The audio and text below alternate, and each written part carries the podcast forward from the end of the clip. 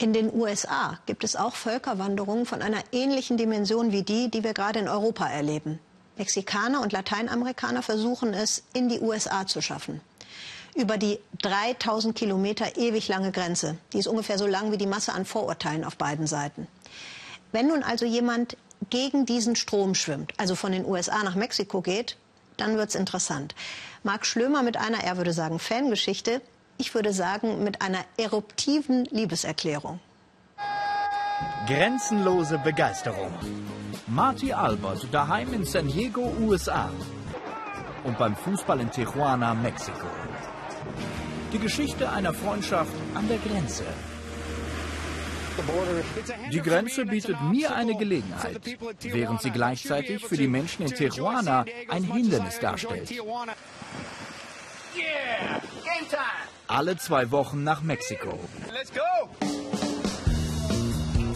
Marty Albert fährt mit Freunden zu jedem Heimspiel des mexikanischen Fußballclubs Tijuana. Bis zur Grenze sind es nur 35 Kilometer. Ihr Auto stellen sie noch auf US-Gebiet ab, um dann nach Mexiko rüber zu gehen. Hier, wo Präsident Trump eine Mauer bauen will, kommen US-Amerikaner schnell und unkompliziert nach Mexiko. Auf der anderen Seite aber die Begegnung mit Menschen, die in die Gegenrichtung wollen, um Zuflucht zu finden in den USA. So nah und doch unerreichbar. Ein Reisepass kostet jemanden aus Tijuana 600 Dollar. Das Durchschnittsgehalt liegt hier allerdings bei nur 7 Dollar am Tag. Es dauert also erst einmal lange, um das Geld zu sparen und dann muss man mindestens eine Woche anstehen, um notwendige Papiere auszufüllen. Es ist so hart für sie.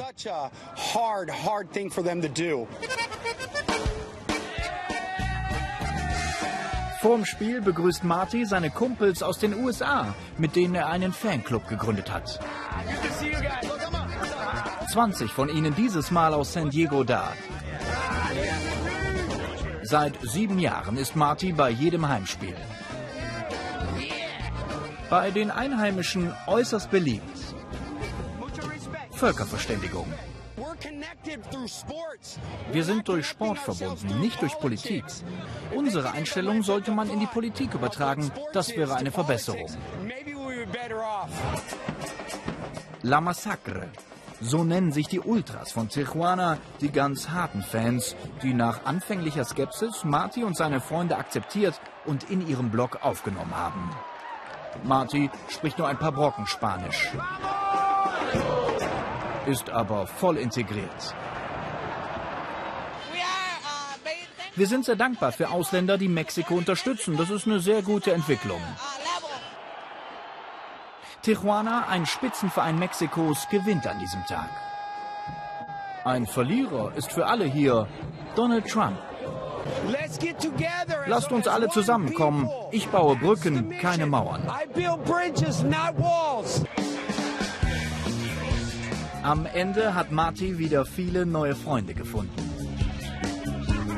Nach dem Spiel zurück über die Grenze. Leben überm Limit.